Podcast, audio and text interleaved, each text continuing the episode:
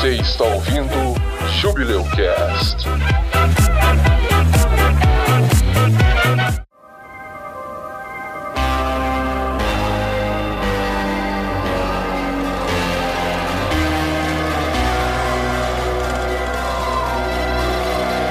Já faz quase meia hora que os eventos aconteceram. Mais, mais de meia hora que os eventos aconteceram.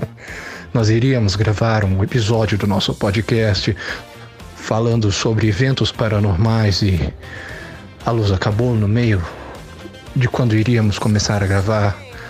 É, acabou quando começar, iríamos começar a gravar e O quê? estamos assustados. Ah, Fomos até a guarita na frente do condomínio e os, os cidadãos relatam que ouviram um grito. Que grito não? Eles relataram, as pessoas lá na frente relataram que ouviram é, é, um barulho muito grande e, e o porteiro disse que tinha visto um arco voltaico gigantesco.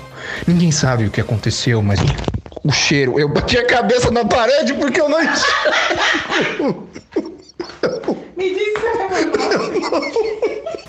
Eu bati a cabeça na parede porque eu enxergo.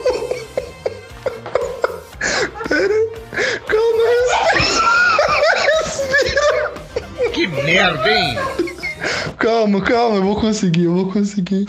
É, após voltarmos para dentro, para dentro de nosso apartamento, é, moscas começaram a voar, voar pela. Moscas começaram a voar pelo apartamento e nós começamos a sentir um cheiro abafado. Gritos foram ouvidos ao longe pela Clarice e agora estamos incertos de qual será o nosso futuro. Eu estou tomando muito cuidado para não bater minha cabeça de novo enquanto eu ando pela casa.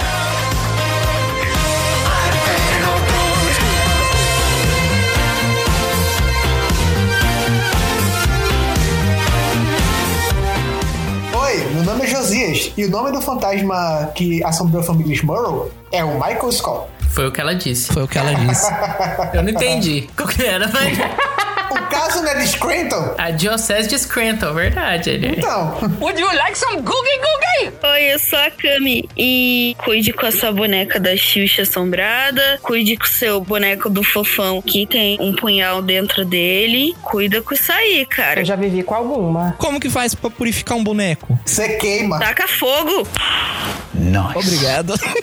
Porque ninguém nunca pensou nisso, né? Oi, aqui é o Edson e um espírito tentou me matar. Não tentou, não. Foi você que bateu na parede sozinho. Ninguém precisa saber disso. Foi, foi forças espirituais. Tá na abertura, carai. Meu nome é Jaime e se você não acredita no diabo, deveria, porque ele acredita em você. Mensagem capetosa de autoajuda. Meu nome é Clarice. Pananana. Lava uma mão. Pananana.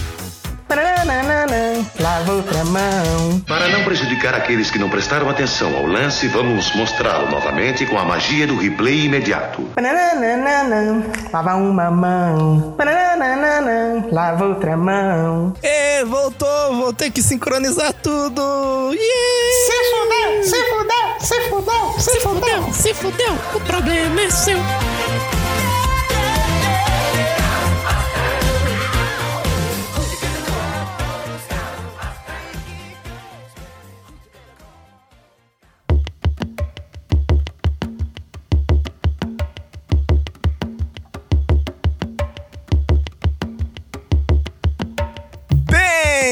Bem-vindos a mais um episódio do Jubileu Cast, o Júbilo dos Podcasts. E hoje vamos falar sobre um assunto aqui horripilante. Hoje vamos falar de um assunto que causa polêmicas aí, né? Bolsonaro! Mamilos. Hoje vamos falar sobre casos sobrenaturais, mas não qualquer caso sobrenaturais. Hoje vamos falar sobre casos do casal Warren, Ed e Lorraine Warren, que são famosos, eram, né? Eles faleceram já, mas eles eram famosos demonologistas e pesquisadores do ramo sobrenatural. E hoje a gente vai trazer alguns casos deles, entre eles os mais famosos, né? Amityville, Genfield, da família Smurl, Annabelle e dos Snedekers. São todos casos do casal Warren, né? E hoje é a nossa segunda tentativa de gravar esse episódio, porque a primeira tentativa foi frustrada por espíritos malignos aí que você viu no início episódio. Tivemos alguns problemas técnicos aqui, mas nos momentos muito propícios. Espíritos zombeteiros. E hoje a gente vai tentar mais uma vez. Esperamos que a luz não acabe. A luz realmente acabou aqui, gente. Então a gente teve que parar a gravação, né? Então a gente tá gravando outro dia, mas vamos esperar que hoje dê certo. Por isso que a gente tá com camiseta diferente. A gente tá com camisetas diferentes, se você não tá vendo aí, né? É, e o nordestino tá sem camisa pra variar. Para de pornografia, Josias. Cara mais engraçado. E antes de começar esse episódio, eu tenho alguns recadinhos aqui pra vocês. Primeiro, eu quero comemorar aqui com todo mundo que a gente atingiu 3 mil seguidores no Instagram. E eu tenho alguns agradecimentos aqui pra fazer, que são os nossos seguidores lá no Instagram, que inclusive são ouvintes do podcast também. Então, quero mandar um abraço pra Tia Marga, é a mãe da Cami, é a saudosa Tia Marga. Beijos, tia Marga! Cheiro de amarga. O Cosato.w, né, que é o amigo do Josias, o Will, né? Isso mesmo. É o usuário do Instagram. Isso, temos também o Otalink, que também comentou lá, o Otávio, amigo do Josias. A Aluado, a Underline Luado, a Susan, né, que a gente comentou dela no último episódio de Estúdio Ghibli. E o Fausto, que é o nosso ouvinte aí, número um, que ouve desde o primeiro episódio. Fausto, seu lindo! É, muito tempo que a gente não vê ele. Um cheiro, Fausto. É, ele ouve a gente desde o primeiro episódio. Sempre que um episódio novo sai, já fala o que achou pra mim, já manda. Então, um abraço pra você, Fausto. Muito obrigado pela sua lealdade a esse podcast. Beijo, Fausto. Você aí que tá ouvindo também, se você quiser que a gente te mencione aqui no episódio, que a gente fale alguma mensagem sua, que a gente leia alguma sugestão, alguma crítica sua, manda pra gente. Pode mandar pelo e-mail, pode mandar pelo site, formulário do site, pode mandar pelas redes sociais. A gente poderia também começar a negociar com o ouvinte e fazer aquelas mensagens de carne de som constrangedoras para dar parabéns pra alguém e tal. Bota o Carlos Whisper pra tocar no fundo. Aí, se você quiser que mandar uma mensagem pro seu amor, manda uma mensagenzinha pra gente aí interessada e tal, que a gente lê aqui no maior estilo clima do. Dia dos Namorados, faz um especialzinho. E qual que é o e-mail, né? Não diz qual que era o e-mail, manda pra gente pelo e-mail bico do corvo contato arroba gmail.com. Que assim que a gente receber o seu e-mail e a gente for gravar, a gente menciona o que você disse, né? Menciona seu nome e comenta sobre a sua mensagem, tudo bem? Então vamos ao episódio. Prepare seu exorcismo, tire o pó do seu tabuleiro de Ouija e queime a sua boneca da Xuxa, porque esse episódio vai ser de outro mundo. Vamos lá! Foi, foi igual o da turminha do cabelo em pé. Esta turma vai aprontar altas confusões.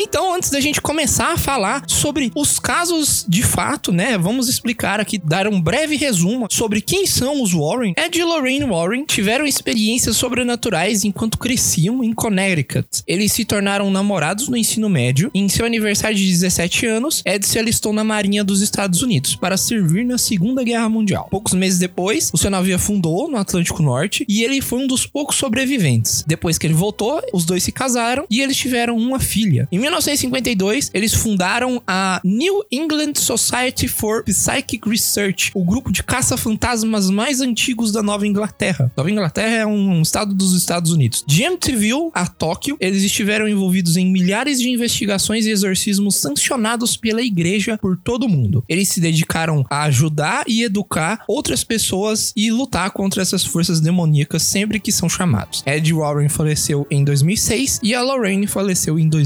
2019. Então, pra você que é fã aí, né, você que já viu Invocação do Mal, Evocando Espíritos, tem um monte de filme aí que é inspirado nos casos deles, vocês vão aproveitar esse episódio. Então, vamos lá, vamos pro primeiro caso. Então, eu peguei o caso da boneca Annabelle, que é muito famosa, personificando o medo que muitas pessoas têm de bonecas. Esse caso da Annabelle, ele é bem diferente do filme, na verdade, o caso real que inspirou o filme. Tudo começou quando a Lorraine e e o Ed receberam uma ligação de um padre. A Lorraine, sempre muito sensitiva, sentiu que alguma coisa estava para acontecer. E aí o padre chamou para que eles viessem até uma outra cidade e eles foram até lá para ver o que estava acontecendo. Chegando lá, eles depararam com duas jovens enfermeiras que moravam juntas e o namorado de uma delas. E aí eles começaram a questionar o que que tava acontecendo. E eles falaram que, tipo, tinha uma coisa muito macabra acontecendo com eles. Tudo era por causa da Annabelle. Mas quem é a Annabelle? E eles apontaram pra boneca, tava no sofá, sentada, do jeito que uma boneca de pano fica. Porque a Annabelle original, ela é diferente da Annabelle do cinema. A Annabelle original, ela é uma boneca de pano, ela tem um nome. O nome da boneca é uma marca, né? O nome da boneca chama Red Ain. Isso. Ela é toda especial e tal, uma boneca antiga meio relíquia, assim, pelo que eu entendi. E aí, uma dessas jovens enfermeiras, a Deidre, ela recebeu de presente da mãe essa boneca, porque ela adorava bonecas e tudo mais. E aí eles começaram a relatar as coisas que começaram a acontecer com eles desde que a boneca veio para casa. Então começou com a boneca se mexendo pela casa, não no sentido de ela levantou e saiu andando pela casa viva, não. No começo ela aparecia sentada e de repente quando eles saíam de casa, ela aparecia de novo com os bracinhos em outra posição e as duas saíam juntas de casa e voltavam à noite. Então, tipo, ninguém passava no apartamento para mexer. E no começo elas acharam que, sei lá, poderia ser algum trote, porque tipo, já chegou a acontecer da boneca estar na sala quando elas saem de casa e quando elas voltam de casa, a boneca aparecer na cama do quarto da Deire e a porta do quarto dela estar trancada. Era um indício de, sei lá, teletransporte da boneca, sabe? E aí nisso o Ed e a Lorraine vão investigando mais, fazendo anotações, eles gravam todos os relatos e tudo mais. Coisas foram avançando de grau, assim, avançando de nível. E aí, o que, que as meninas enfermeiras decidiram fazer quando é, essas movimentações aconteceram? Que elas até chegaram a deixar coisa que deixa marca, né, nas janelas e portas do apartamento e não tinha nenhum rastro de que alguém tivesse passado por ali. Ou seja, elas começaram a achar que era realmente um evento sobrenatural. Então, elas procuraram uma médium, a sensitiva. Só que essa é a sensitiva da sensitiva esquisita que a gente sabe, meio good vibes, assim, que a gente vê, meio jovem místico. E aí, essa mulher, não sei se ela pegou a informação errada do demônio ou ela realmente interpretou errado, mas ela informou as meninas que quem estava mexendo a boneca era um espírito de uma menina chamada Annabelle Higgins esse espírito estava se sentindo solitário, era de uma criança, e esse espírito queria não ficar sozinho, ele só queria um lugar para ele ficar, e esse espírito pediu a permissão para as meninas para que ele ficasse na boneca. E as meninas ficaram compadecidas do espírito da tal Annabelle, que foi aí que ela ganhou o nome dela, e permitiram que o espírito possuísse o corpo da Annabelle. Beleza, elas começaram a tratar tratar a boneca como se fosse a Annabelle e não como se fosse uma boneca. E cada vez mais eventos foram acontecendo. Aí o que que aconteceu? Chegaram a presenciar uma estátua levitando e aí ela vira uma cambalhota e cai no chão. E então elas presenciaram eventos muito físicos, sabe? Segundo os relatos. E aí o que que aconteceu? Elas começaram a sair de casa e quando elas voltavam para casa tinha papiros escritos no chão, me ajude, e não tinha lápis dentro do apartamento. Não tinha papiro dentro do apartamento. Então aquilo foi materializado. O namorado de uma delas, não da dona da boneca, da outra, moça que morava junto, a Lara, ele passou a dormir lá e ter pesadelos muito horríveis. Até em um pesadelo que ele tava caminhando pelo apartamento, ele achou que ele tinha acordado, sabe quando você tem aqueles sonhos que você acha que você acordou, mas você não acordou? E aí ele tava andando pelo apartamento e aí ele olha pro chão e a boneca tá no chão, ela sobe no peito dele dele e começa a sufocar ele. E aí ele acordou no susto. Depois desse evento, aconteceu, só que não com ele dormindo, com ele acordado. Ele tava no apartamento e aí ele escutou um barulho no quarto da Deidre, que é a, a oficial moça que ganhou a boneca. Ele esperou o barulho acalmar um pouco, pensando que podia ser algum invasor e tal. E aí ele abriu a porta com cuidado e viu que a boneca tava de bruço no chão. E aí ele foi ver a boneca, porque, tipo, é um movimento diferente, né? No caso, como se alguém tivesse mexido na boneca. Então ele foi investigar. Só que aí ele sentiu uma presença atrás dele. Quando ele virou para trás na presença, ele não viu nada, mas ele sentiu uma forte dor no peito, como se tivessem coisas rasgando o peito dele. Ele se debruçou, gritou, foram atender ele, não levaram para o hospital, minto, porque elas ficaram com receio de levar ele para o hospital, porque não sabiam como iam explicar o que tinha acontecido. Os ferimentos ficaram mais ou menos um dia e no segundo dia cicatrizou por completo, não deixando nenhuma marca. A descrição que ele deu é que o ferimento era como se fosse uma queimadura rasgando assim. E ele ficou com sete marcas no peito, duas garras, entendeu? Cruzadas, uma garra com quatro unhas, digamos assim, quatro garras, e outra cruzada com três. Então ficou o número sete. E aí eles descreveram tudo isso pro casal Warren e eles constatando que existe materialização de objetos, existe teletransporte, existe uma marca da besta, com certeza não era simplesmente o espírito da menina Annabelle, entendeu? Era algo mais que eles chamam de mais inumano. Eles usam esse termo no livro. Basicamente era um demônio, uma força do mal, alguma coisa assim, e precisava ser exorcizado. Enquanto isso, o Ed vai lá, liga pro padre, pro padre vir e eles completarem juntos um, um ritual de exorcismo e tudo mais. Tudo ocorre bem. A Deidre faz questão que eles levem a boneca com eles, por motivos óbvios, né? Tudo ficou limpo a princípio e sem grandes problemas. Não tiveram intercorrência nenhuma no decorrer do exorcismo. Certo, cada um para suas casas. O Ed e a Lorraine pegaram a boneca, prenderam no banco de trás do carro, mas eles pensaram assim: não vamos pela via principal. Por quê? Porque se a gente for pela via principal, com certeza, se tiver alguma coisa nessa boneca, essa coisa vai atrapalhar a gente. Eles pegaram ruas secundárias, mas o tempo todo os freios falharam e eles tiveram vários casos de possíveis colisões e acidentes durante o trajeto. Até que freio falhando, embreagem falhando, sem explicação, carro novo. E aí o Ed pegou um pouco de água benta, espergiu na boneca e eles chegaram em casa em segurança. Por um tempo, eles mantiveram a boneca dentro de casa. E a boneca fazia os teletransportes dela lá, muito louca. Enfim, é, eles tiveram mais ocorrências com a boneca dentro do, da casa deles, com o padre que não acreditava e depois se acidentou no trajeto, pessoas que sofreram algumas situações de quase morte por causa da boneca, por ter desafiado a boneca, enfim, e eles optaram por trancar ela numa caixa com escritos e orações de proteção e selamentos para que ela não incomodasse mais.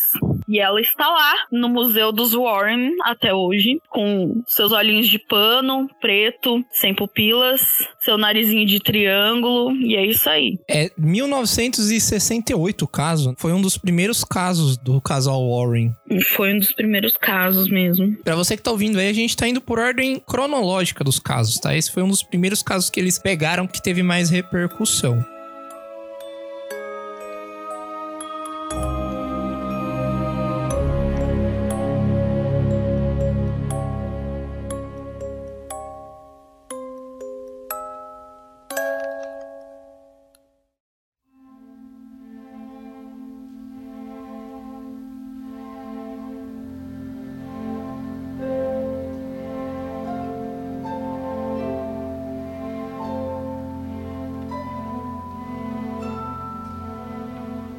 Clarice, Clarice. Hello. Como está sendo seu retorno ao Jubileucast, Clarice? Antes de você começar o seu bloco? Traumático. Sendo traumático? Por causa do susto? Sim. Nossa senhora, gente, pelo amor de Deus, tô aqui, a tela preta começa a aparecer no meu computador e de repente, a hora que o Edson me vira e fala assim: vamos gravar.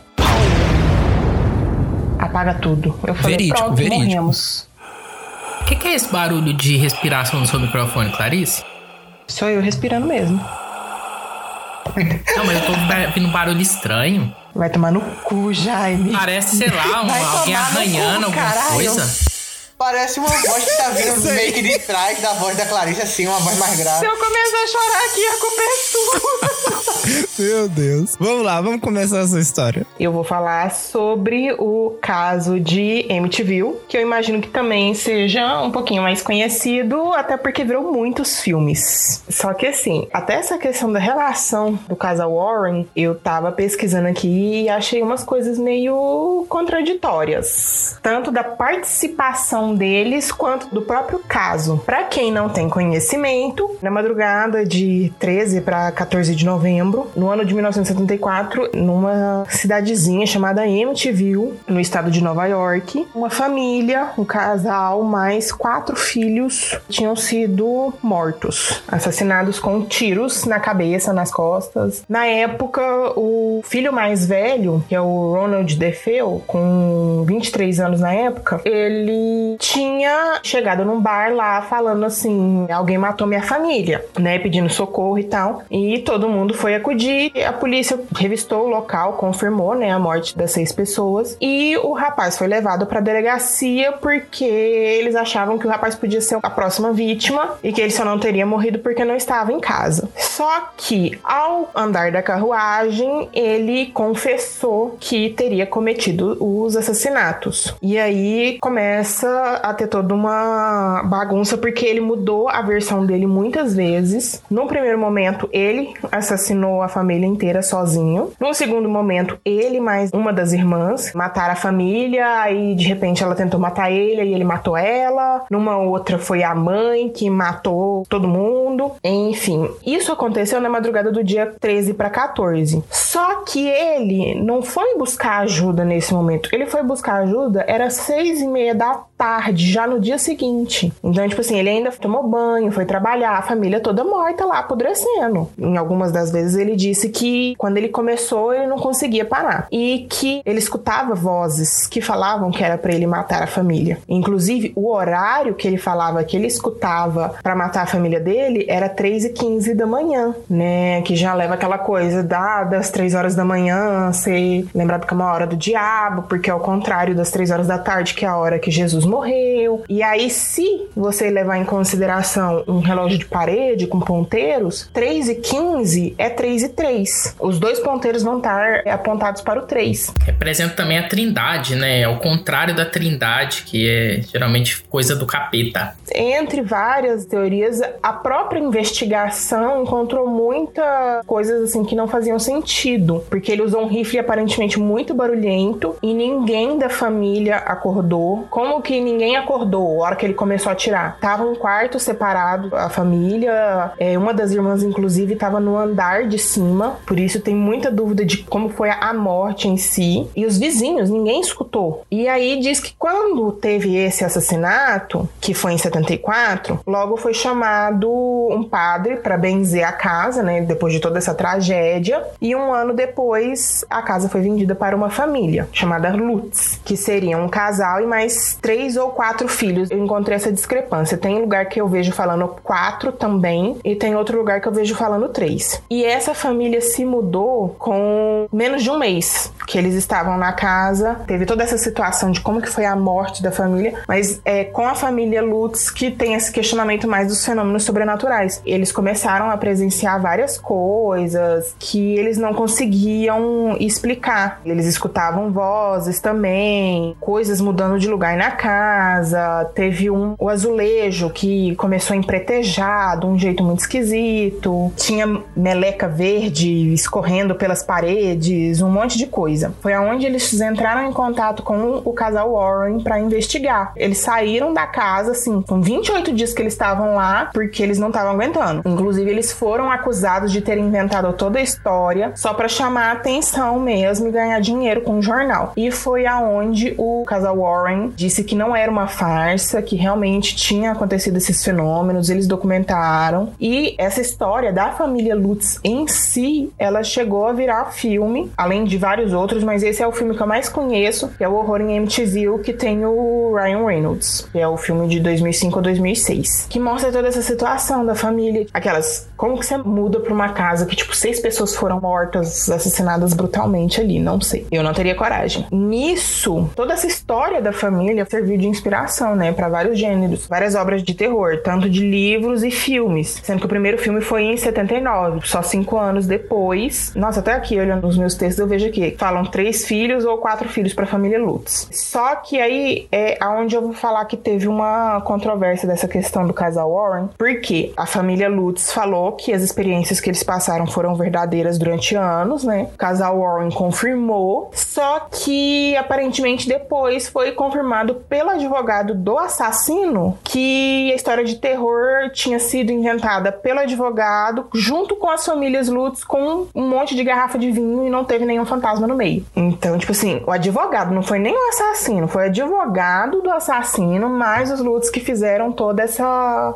história. Se foi, se não foi, se foi o assassino lá que realmente estava escutando vozes, e ele teve diagnóstico de vários problemas psicológicos também, psiquiátricos, e chegou a ter experiência anterior que ele quase matou o pai. Tipo, ele pegou esse tal rifle e apertou o gatilho na cabeça do pai dele, só que a arma não estava carregada, então não aconteceu nada. Tem toda essa coisa. Realmente, como ele conseguiu matar a família sem ninguém acordar, como que ninguém dos vizinhos escutou, se foi uma ajuda sobrenatural, se tem alguma coisa além na casa, que é uma coisa que eu vi em outros filmes também, essa questão da casa. Eu acho que foi na própria história do Horror em MTV que eles descobrem que a casa, muitos anos atrás, ela tinha sido uma casa de um senhor de escravos que matou os escravos no porão e é por isso que tanto o Defeu lá quanto a família dos Lutz estavam escutando essas vozes mandando matar a gente, porque eram os escravos que estavam mandando matar os donos da casa.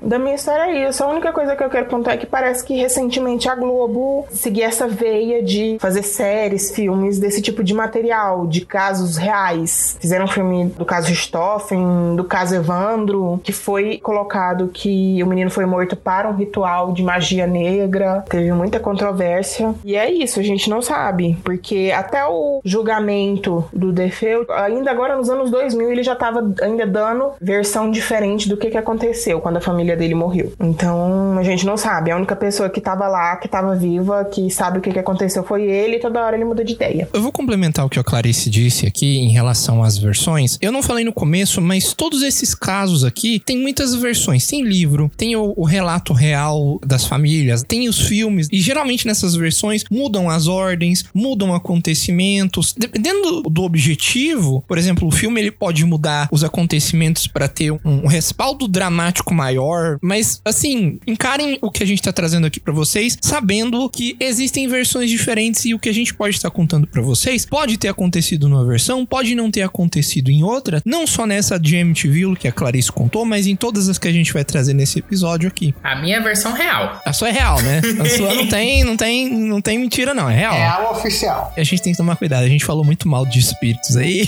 não deu muito bem, não Eu deu quero bom. dizer que quem começou com isso aí já teve um pequeno amostra aí do poder do demônio. Nossa.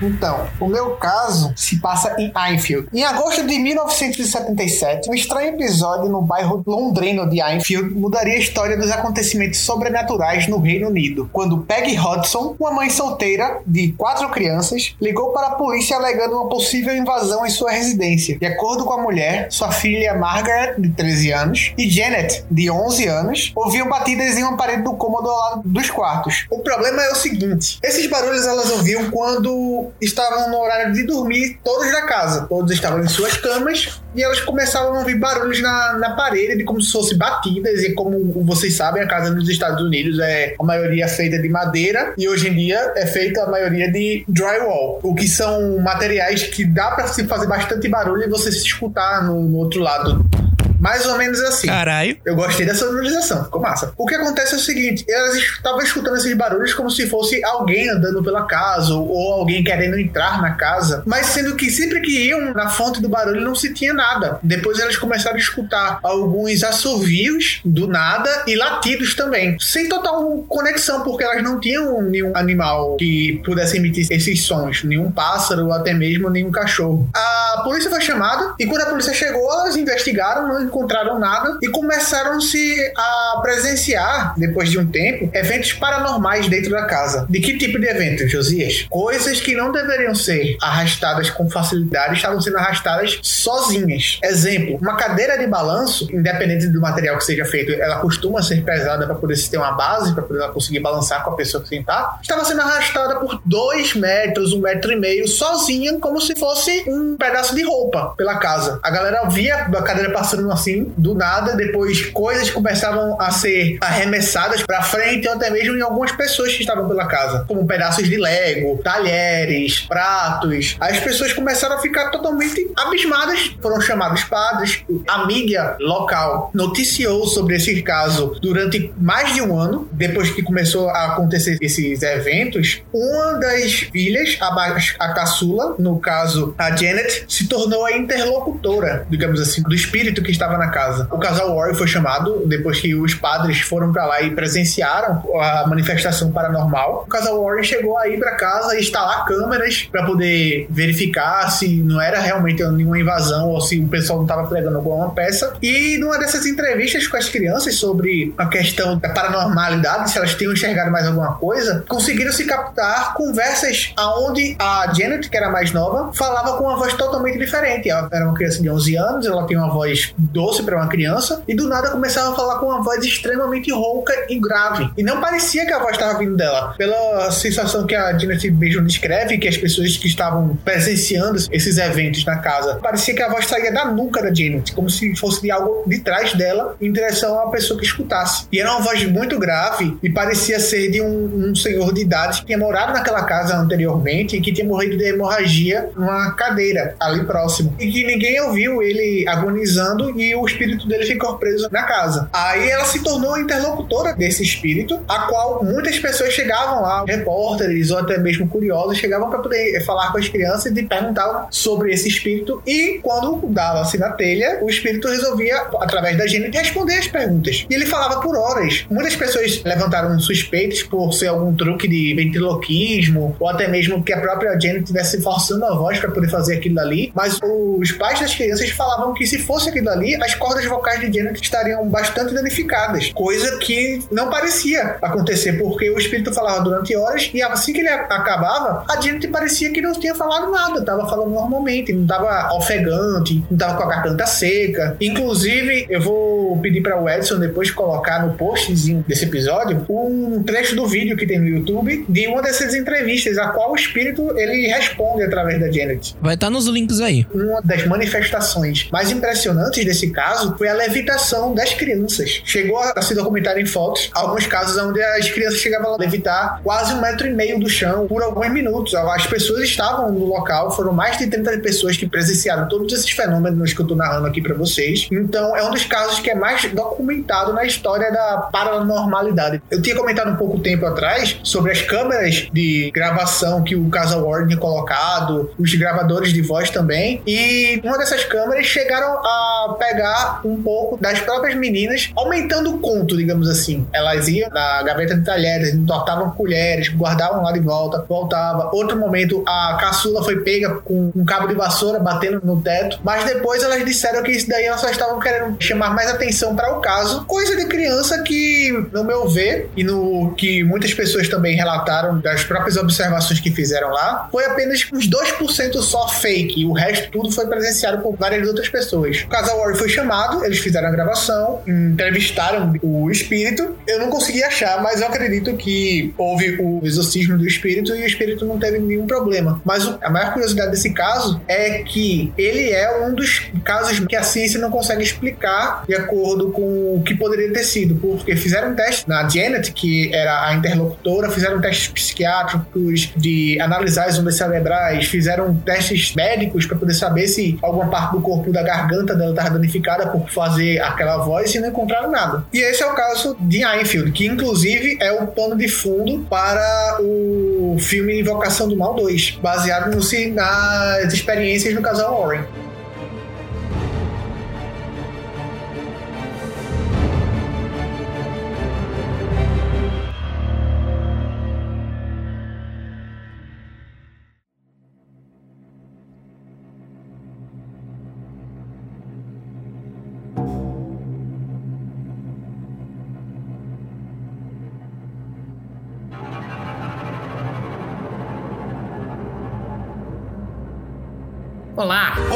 Tudo bem? Olá, tudo bem? Tudo bem? Eu vou falar sobre o caso da família Smurl, que era uma família comum, assim, muito religiosa. Ela era composta pelo Jack e Janet Smurl e de quatro filhas, Dawn, Heather e gêmeas, que era a Shannon e a Karin. A Shannon e a Karin, elas já nasceram na época que eles já estavam nessa casa que foi assombrada. Então eles mudaram porque teve inundações, danos de furacão na cidade que eles moravam, e aí eles foram para um duplex lá na Chase Street, em West Na Pensilvânia, em 1972. Eles dividiam uma casa, essa casa que era um duplex, né? Que eram duas casas, uma casa geminada, com os sogros dele, que era a Mary e o John. E aí, esses relatos, eles são da família e dos pais deles. E ele é baseado num livro de 1986, que é intitulado The Haunted, do autor Robert Curran. Durante esses primeiros 18 meses que eles viveram nessa casa, lá na Chase Street, não aconteceu nada, foi tranquilo. Só que aí começaram alguns eventos pequenos. Começaram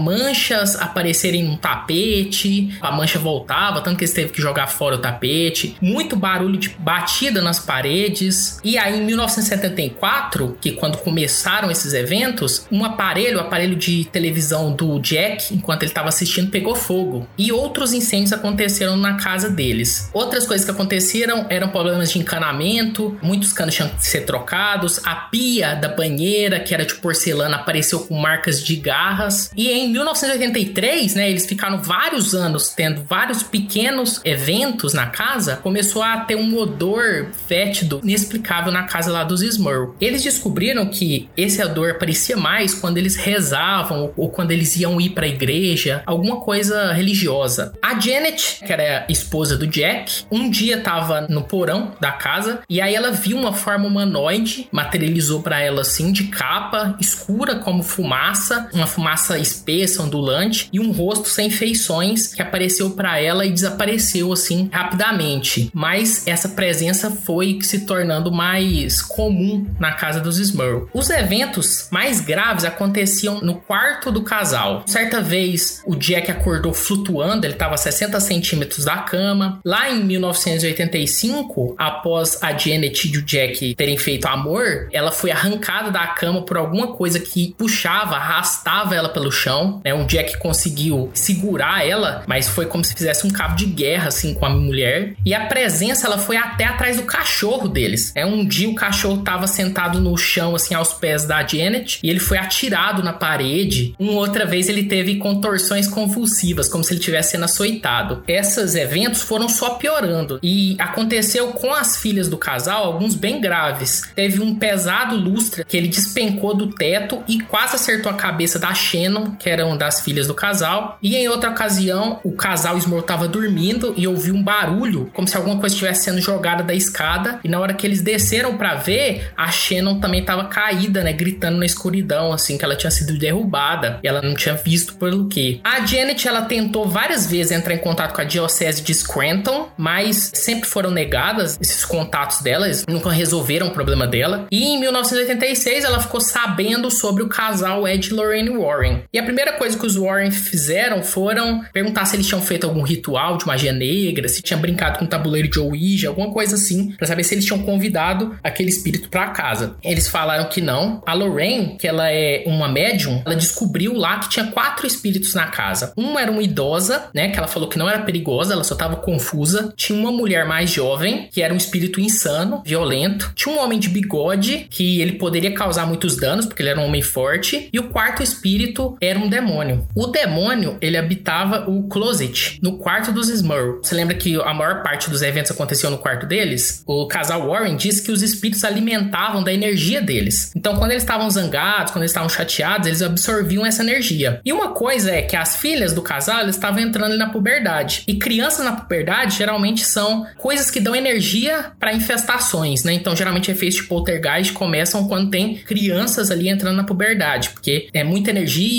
eles desencadeiam mudanças de humor, etc. Então, o demônio, ela falou que ele buscava criar conflitos. Então, ele aparecia para uma pessoa só de cada vez, porque as outras pessoas iam ficar confusas. Será que foi verdade? Ou ele também fazia sumir objetos para criar conflito. Então, sumia um objeto de uma menina, aí a outra ia brigar com a irmã. Então, eles faziam isso para deixar eles bravos, irritados, para ele absorver essa energia. Ele também tinha esse poder de criar uma hipnose telepática. E outra coisa, o demônio usava os espíritos que estavam na casa para machucar as pessoas que estavam ali. Os Warren começaram a trabalhar. O Ed fez um ritual na casa conhecido como provocação religiosa, que ele ia invocando o nome de Jesus pelos cômodos e pedindo pro demônio se revelar. Nesse ritual que ele fez, a temperatura caiu 30 graus e o demônio ameaçou ele e sufocou o Ed, só que ele já tinha experiência com isso, né? Ele conseguiu sair desse aperto. Apareceu um, aquele fedor de novo no quarto quando ele fez isso. Tanto o Jack quanto a Janet, eles foram estuprados por um demônio. O Jack, ele foi estuprado por um súcubo. Um dia, quando ele estava paralisado na cama, né? Por aquele poder que os demônios têm de fazer aquela paralisia, ele viu uma velha de cabelo comprido e branco, olhos vermelhos. Fala que a boca dela, a gengiva, era verde e ela cavalgava sobre ele, ele na posição dominante. A Janet também foi atacada sexualmente por um incubo, só que não foi estuprada, ela foi atacada sexualmente. Pode ser estuprada, mas não foi de fato ali mais grave. A equipe do Warren gravou na casa esses barulhos de batida, principalmente nas paredes, e ouviram nas fitas não só esse barulho de batidas que acontecia, mas eles ouviram é, grunhidos de porcos. E porcos grunhindo geralmente é som de presença demoníaca. Teve algumas tentativas de exorcismo, como a gente falou, a diocese de Scranton não quis ajudar, então eles chamaram um padre chamado Robert F. McKenna. Esse padre era um tradicionalista. Os tradicionalistas da igreja eles romperam com Roma porque Roma, no segundo concílio do Vaticano, obrigou que as missas fossem realizadas em inglês e eles eram tradicionalistas, eles preferiam em latim. Então chamaram esse cara e ele tentou o primeiro exercício, o exorcismo, e no primeiro exorcismo foi tudo bem, deu certo, né? O demônio se manifestou, mas eles conseguiram. Alguns dias depois, né, sempre aparecia um cheiro de rosas pela casa depois que ele fez esse exorcismo. Só que o demônio voltou. Depois disso, né, a Dawn, que tinha 16 anos na época, ela também foi atacada no banheiro enquanto estava tomando banho por uma entidade invisível que se esfregava com ela como um homem. Ela quase foi estuprada também por esse demônio, um cubo, só que ela conseguiu fugir antes que ele se materializasse. Os Warren, eles sugeriram para os Smurls sair de casa, porque talvez os demônios estivessem infestando sua casa, só que o demônio seguiu eles. Então eles descobriram que não adiantava ele sair da casa porque o demônio ia para onde eles tivessem ido. Na volta, a Janet ela foi novamente atacada, ela foi sufocada, estrangulada por um espírito, alguma força invisível. Só que ela se lembrou do ensinamento do Ed Warren, que tinha ensinado para ela que ela tinha que se imaginar envolvida pela luz protetora de Cristo. Ela conseguiu se desvencilhar desse sufocamento, mas não sabemos o que, que aconteceria se ela não tivesse conseguido. Na segunda tentativa, Padre Mequina voltou, ele fez de novo aquelas preces em latim lá do ritual romano, que a gente já tinha falado anteriormente, né? No outro caso, lá no outro Bibliocast. Só que o demônio dessa vez não se manifestou. Eles acharam que tava tudo bem, voltou aquele cheiro de rosas. Só que não acabou o demônio voltou de novo. A família então decide a público. Eles vão para um programa de televisão decidido pelo casal Warren, né? Eles aconselham eles a ir a público também. O programa era da Filadélfia, chamado People Are Talking. As pessoas andam comentando, apresentado pelo Richard Bay. E aí no começo a plateia riu deles, né? Não acreditou. Esse apresentador era bem cético, não falaram o nome deles, eles estavam atrás de um aquele negócio para cobrir a identidade, né? Biombo. É um biombo. E aí as pessoas riram no começo, só que quando eles começaram a contar os eventos, principalmente os violentos, as pessoas começaram a prestar atenção e falar, ah, não, tem alguma coisa acontecendo mesmo. Essa entrevista não adiantou, o demônio só ficou mais zangado. A ideia deles de ir a público era que a diocese desse ouvido para eles, mas não aconteceu nada. Então eles decidiram ir para uma jornalista, jornalista da redação do Sunday Independent, de Wilkes-Barre, chamado Sandy Underwood. E após nessa entrevista, que revelou o nome deles, começaram a aparecer vários curiosos na rua deles, passavam para debochar deles, né? Porque as pessoas descobriram isso, jogavam coisas na casa deles, né? Teve até um evento que alguém jogou uma garrafa que atravessou a janela, passava ali uns universitários na frente debochando, tocando o som dos Ghostbusters na porta da casa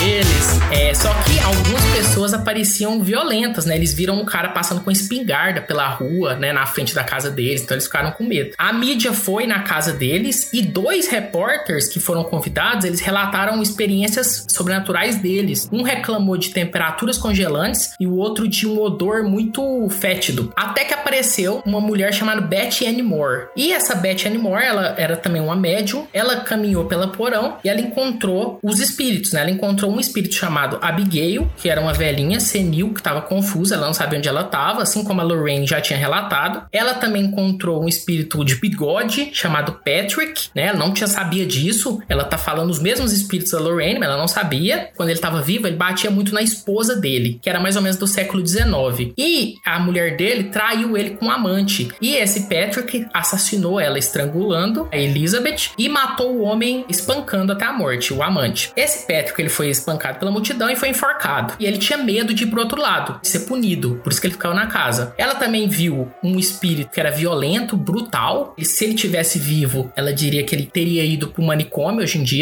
e o demônio. E o demônio controlava principalmente esse espírito para que eles matassem até a família, porque existem vários estágios de uma infestação. O primeiro da infestação mesmo, e o último é a morte. Todo espírito no último estágio da infestação, ele vai possuir alguém para matar as outras pessoas. Então eles esperavam que isso acontecesse. Então o Jack tinha muito medo disso, né? Uma vez ele foi pro espelho, ele viu no reflexo dele que a pele dele pendia como tiras, os olhos dele estavam queimando com o pesar dos recém-mortos, de acordo com ele, né? O rosto dele estava decomposto. E ele ficou com muito medo de aquilo ser a possessão. Terceira tentativa, a diocese de Scranton finalmente deu atenção à família, só que os Warren eles ficaram preocupados porque eles disseram que geralmente a igreja às vezes buscava muita explicação científica para essas assombrações, muitas vezes excluía até a verdade, a explicação verdadeira, segundo os Warren. E a igreja, ela não queria se envolver com os Warren, então ela queria fazer sozinha. E os Warren, o plano deles era fazer um exorcismo em massa. Eles iam chamar o padre McKenna de novo, ele ia fazer o exorcismo de novo, e durante os próximos dias eles iam chamar vários conhecidos, várias pessoas para ficar rezando em vigília, né? Para vários dias ali rezando ali até expulsar de vez o demônio. O exorcismo lá, aparentemente, ele funcionou. Nos próximos dias, eles de novo viram aquele cheiro de rosa, sentiram um cheiro de rosa pela casa. Então eles acharam que tinha se resolvido. Então eles fizeram inclusive festas na casa, né, celebrando e tal, o demônio ter sido expulso. Só que no final de 1986, o demônio voltou de novo, persistente. Vocês vão ter que me engolir! E o Jack, ele viu uma forma escura no espelho novamente, que estava pronta para dominar ele. A partir daí, ele ficou com muito medo dessa última fase da infestação, que é a possessão e depois a morte. Ele ficou de olho nisso. Em 1987, a família se mudou da Chase Street, foi para uma comunidade suburbana perto dali, na Pensilvânia. E em 1988, a igreja realizou mais um quarto exorcismo, agora a igreja realizou. E parece que esse quarto exorcismo deu certo, porque a família hoje em dia não tem mais é, eventos sobrenaturais. Foi um dos casos que os Warren não resolveram. Foi, foi a igreja depois no quarto exorcismo que resolveu,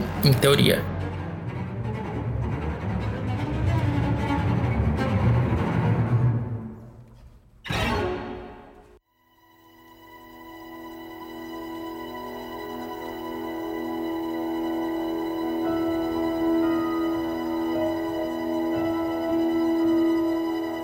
É interessante a gente falar desse caso, dessa parte que os Warren não resolveram, porque na mesma época eles também estavam envolvidos com outro caso, que é o caso da família Snedeker. E vamos lá, né? Do que se trata esses Snedekers? Por que, que eles deram tanto trabalho também? Que eles acabaram consumindo tanto tempo dos Warren? Vamos lá, para vocês entenderem quem são os Snedekers, vocês têm que dar um passinho para trás no tempo aí para vocês sacarem como que eles chegaram na situação que eles chegaram. Carmen e Alan, ambos divorciados, eles se casaram na década de 70. A Carmen tinha dois filhos e o Alan uma filha. De início, todos se deram muito bem, né? Todos crianças pequenas, né? Menos o Philip, que era o mais velho. Eu não vou sair citando o nome de todo mundo aqui, até porque tem perigo de eu errar aqui, porque eu não decorei muito bem o nome da família. Mas os personagens centrais dessa história são o Carmen, Alan e o Philip. Philip é o filho mais velho. Como eu disse de início, todo mundo se deu muito bem e tal. As crianças todas eram pequenas e o Alan amou os filhos da Carmen como se fosse filho dele também. Não houve problemas ali. Mas um dia o Philip começou a ter uma tosse esquisita que não parava e ele tossia, tossia, tossia e não parava. Até que um dia ele foi no quarto da mãe dele e a mãe dele constatou que ele tinha um caroço no pescoço. Levou ele no hospital de Nova York. Eles moravam lá nessa época. Constataram que ele tava com câncer. E ele tava com um tipo de câncer que só poderia ser tratado em outro estado, no estado de Connecticut, que tinha um hospital lá na cidade de Saltington que oferecia tratamento pro câncer do menino. O menino começou a fazer tratamento lá, era uma viagem longa, mas no fim eles acabaram escolhendo morar lá. Depois de muito procurar, eles achavam casas, apartamentos e tudo muito caro, nada caía no orçamento deles. No fim, eles acharam uma casa grande, bonita, tinha acabado de ser reformada por um preço muito específico, muito baixo, que chegou a assustar eles. Era uma tal de casa Halanan. Eles não sabiam por que estava tão barata assim e eles acabaram escolhendo ir morar nela, né? Entraram lá, tinha acabado de ser reformada, tava tudo bonitinho, tudo novo. Essa casa, essa casa específica, anteriormente era, era uma furena. Ela, ela é ela era uma funerária. Não. Tá difícil. Funerária. Ela era, Culinária.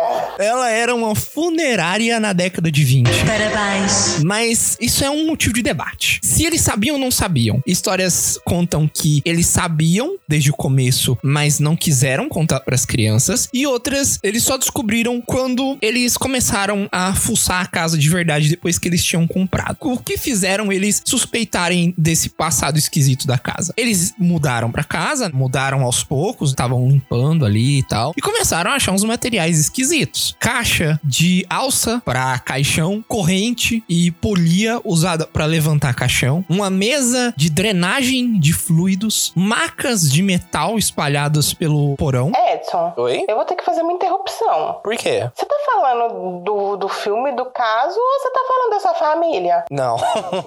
então, aconteceu isso aí com a gente também, aconteceu coisa esquisita aí. Eita, Giovanni. De ouço outro episódio em que a gente falou sobre experiências sobrenaturais. A família Snedeker começou a ver isso aí, achou uns canos muito específicos que não passavam água. Mais tarde eles descobriram que esses canos era para drenagem de sangue e de fluidos corporais de cadáveres. Eles foram morar lá. Até nesse processo de limpeza, as coisas já começaram a ficar esquisitas. A Carmen tava limpando o chão. A água do balde ficou vermelha e ficou densa, como se parecesse sangue. Em outra dessas versões, ela esconde, ela não fala para as crianças e nem fala pro marido. E outras versões falam que ela conta. É, A parte dela esconder, nas histórias mais dramatizadas, eles atribuem a isso ao filho. E o câncer que ele tava, já estava em, em estágio avançado, ele tava fazendo tratamento, né? Então, como a morte era um negócio que era tratado diariamente na família, eles não queriam ficar discutindo isso todo dia. Entre os eventos que aconteceram nessa casa depois que eles mudaram pra lá, essa lista aqui não tá em ordem cronológica, estão os seguintes eventos. A Carmen, ela encontra vários crucifixos em portas da casa que conforme os fenômenos aconteciam, eles iam desaparecendo aos poucos, objetos mudando de lugar, uma mulher desconhecida que ela aparecia no quarto de uma das irmãs mais novas. Todos os membros da família viram e sentiram presenças que eles afirmaram que eram presenças malignas. A Carmen também, em certo momento, enquanto ela tomava banho, eu não sei se vocês sabem, mas nos banheiros americanos tem geralmente uma cortina de lona que separa, né, o banheiro do sanitário e da pia. E não se sabe como essa cortina se enrolou nela e começou a enforcar ela. E o que salvou ela foi que a sobrinha, uma das sobrinhas dela, que duas sobrinhas dela acabaram indo morar junto com a família depois de problema de divórcio pelos pais delas, é, acabaram indo passar um tempo com a Carmen e o resto da família. E uma dessas sobrinhas salvou ela, conseguiu desamarrar ela porque enquanto o chuveiro tava lá derramando água dentro da lona, ela começou a afogar e sufocar e ela chegou lá e tirou essa cortina dela e conseguiu salvar ela. Um outro é que eles também viram um garotinho aparecendo em locais aleatórios da casa. Uma dessas sobrinhas da Carmen relatou que uma mão invisível a acariciou uma vez quando ela deitou na cama. Allen, o pai da família, trabalhando em outro estado, observou ferramentas de trabalho desaparecendo e o carro foi jogado contra ele sem explicação. Até a Carmen foi vítima de ataques físicos, principalmente sexuais. Não descrevem com detalhes o que foram, mas está explícito que isso realmente aconteceu. Muito parecidos com os do Smurl, né? Ataque Sim. sexual, é, enforcamento, sumir objetos. Sim. O Philip, vocês lembram do Philip que eu falei lá, o filho? Nessa altura do campeonato ele já tá mais velho, ele não é mais criança, mas ele ainda tá fazendo tratamento de câncer. E ele começa a contar que ele teve experiências esquisitas dentro da casa, envolvendo um encontro com uma criatura feita de sombras no porão da casa. Detalhe que o Philip e o irmão dele, ambos filhos da Carmen, eles escolheram que o quarto deles fossem no porão, onde eles acharam tudo aquilo. Eles queriam lá porque lá tinha mais espaço e eles poderiam ter mais liberdade lá no porão. E lá ele teve contato com esse ser que fez tipo um interrogatório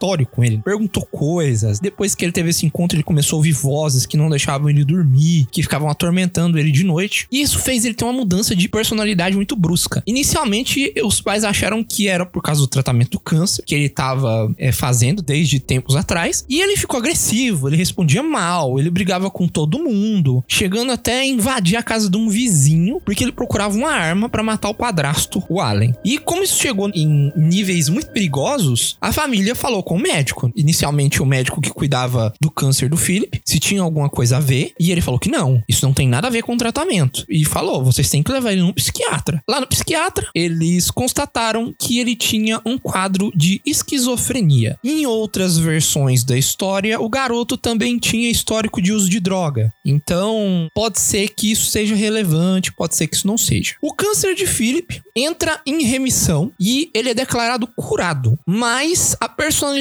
dele e os atos esquisitos só pioram. Ele começa a ficar mais agressivo ainda. Imagina o, o estereótipo de adolescente rebelde vezes 10. Ele começou a desenvolver marcas esquisitas pelo corpo, né? Arranhados, hematomas, marcas de vermelhidão apareciam pelo corpo dele. Esses arranhados, eles em certos casos formavam umas marcas esquisitas. E aí no fim eles decidiram mandar o filho deles pro hospital, né? Mandar o filho pro hospital psiquiátrico. Após o menino sair da casa, os fenômenos sobrenaturais pioraram. As louças começaram a desaparecer, objetos voavam pela casa, as vozes pararam de ser ouvidas só no porão e começaram a ser ouvidas na casa inteira. E aí eles não aguentaram mais, tiveram que procurar ajuda e foi aí que o Ed e a Lorraine entraram em cena. Eles vão até a casa. Quando eles botam o pé para dentro da casa, eles já constatam que a casa tá infestada de espírito. Os Warren falam que eles não vão conseguir fazer isso sozinhos e eles contratam uma equipe de profissionais em paranormalidade e eles começam a documentar e a registrar o que que acontece. Alguns deles, num acontecimento mais extremo que teve nesse momento, que a Carmen teve que colocar todo mundo dormir na sala porque coisa tava voando, todo mundo tava ouvindo voz e ela pra achar mais seguro para ninguém se machucar, colocou todo mundo dormindo na sala. O pessoal foi dormir naqueles colchões e aí eles não conseguiram dormir durante a noite porque os colchões estavam respirando. Eles colocavam a cabeça no travesseiro e ouviam os colchões respirarem. Alguns deles não aguentaram, saíram e foram embora com medo. Depois de muito tentar, os Warren levaram os acontecimentos três, quatro vezes para a igreja e eles finalmente conseguiram um exorcismo com apoio da igreja para ver se resolvia a situação. O exorcismo inicial ele ocorreu durante nove semanas, purificando todos os quartos da casa, sala, cozinha, todos os cômodos e a família inteira, todas as pessoas. Tem algumas versões que dizem que durante esse desse exorcismo, as pessoas foram atacadas, coisas foram arremessadas neles, elas foram machucadas, machucadas sem motivo aparente. Eu até anotei aqui que lembra muito o Exorcista. Tem o filme Exorcista lá que na hora que eles estão realizando o exorcismo, as coisas começam a voar em torno deles e o padre fala: continuem, ignorem, né? E foi o que a história conta que ele fez isso aí, que era para ignorar tudo e continuar de qualquer maneira. No final desse ritual, a casa mudou completamente de energia e se tornou muito mais agradável para morar ali. Nas palavras da Carmen, parece que um fedor que tava ali saiu, né? E tinha ar puro dentro da casa. Mas, como a história do Jaime, semanas depois, a situação com o espírito retornou. Com os espíritos, né? Porque não era só um. Vocês vão ter que me engolir!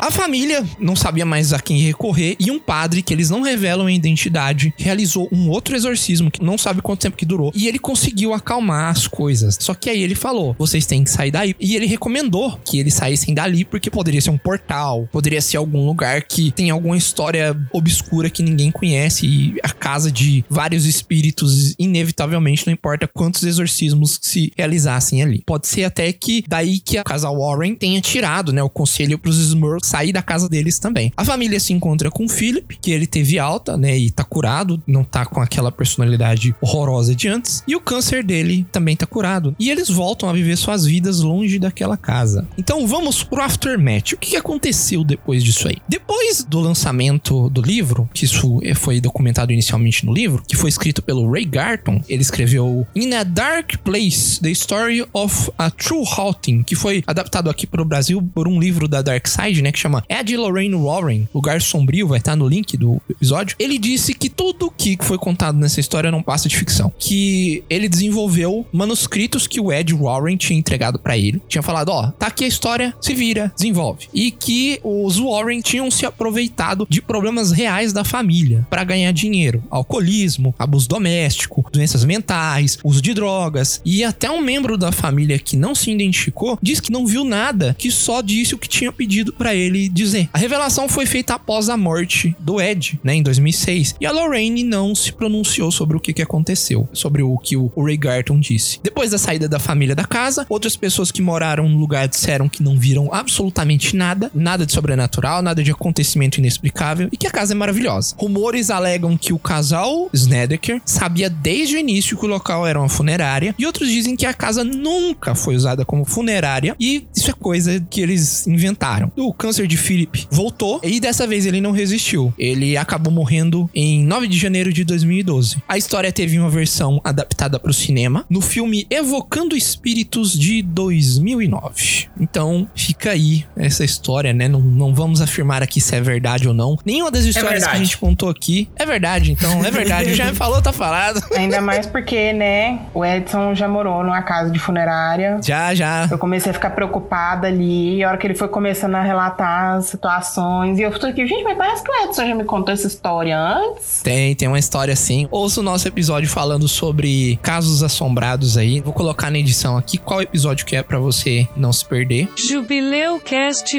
25 Sobrenatural e as Três Horas Proibidas. Ouve lá e não pensa no diabo que ele aparece.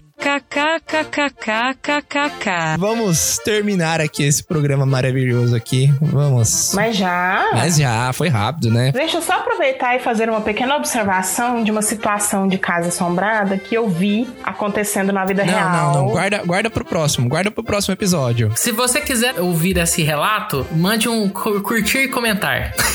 Isso, né? Compartilhe. Isso, se você tiver um relato, você que tá ouvindo aí, se você tiver um relato, manda pra gente que no próximo episódio que a gente for fazer, trazendo mais relatos sobrenaturais, nossos ou de histórias, a gente menciona o seu comentário aí, a sua mensagem, ou se a gente não tiver nenhum em mente nos próximos aí, a gente comenta de qualquer forma o que você disse.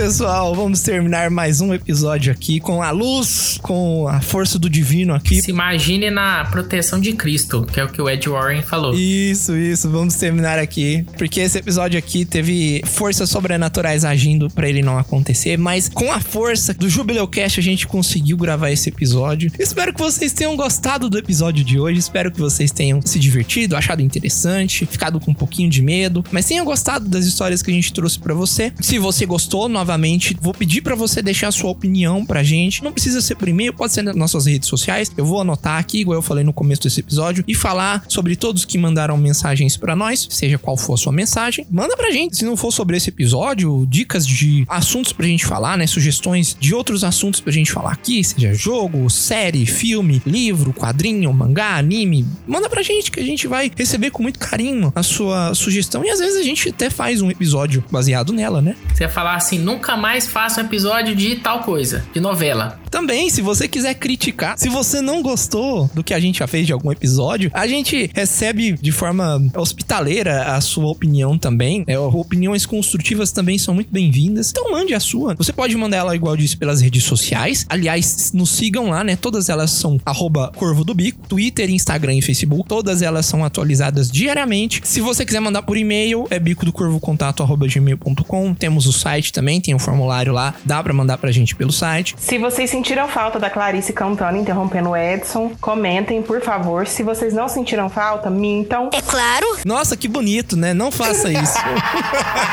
não faça isso. A Clarice tá de volta. Seja muito bem-vinda, Clarice. Tenho certeza que o nosso público sentiu falta de você. Se não sentiram, diz mentira pro Edson. É claro. E é isso, pessoas. Espero que vocês tenham gostado do episódio de hoje. Um grande abraço pra vocês e até o próximo episódio. Tchau!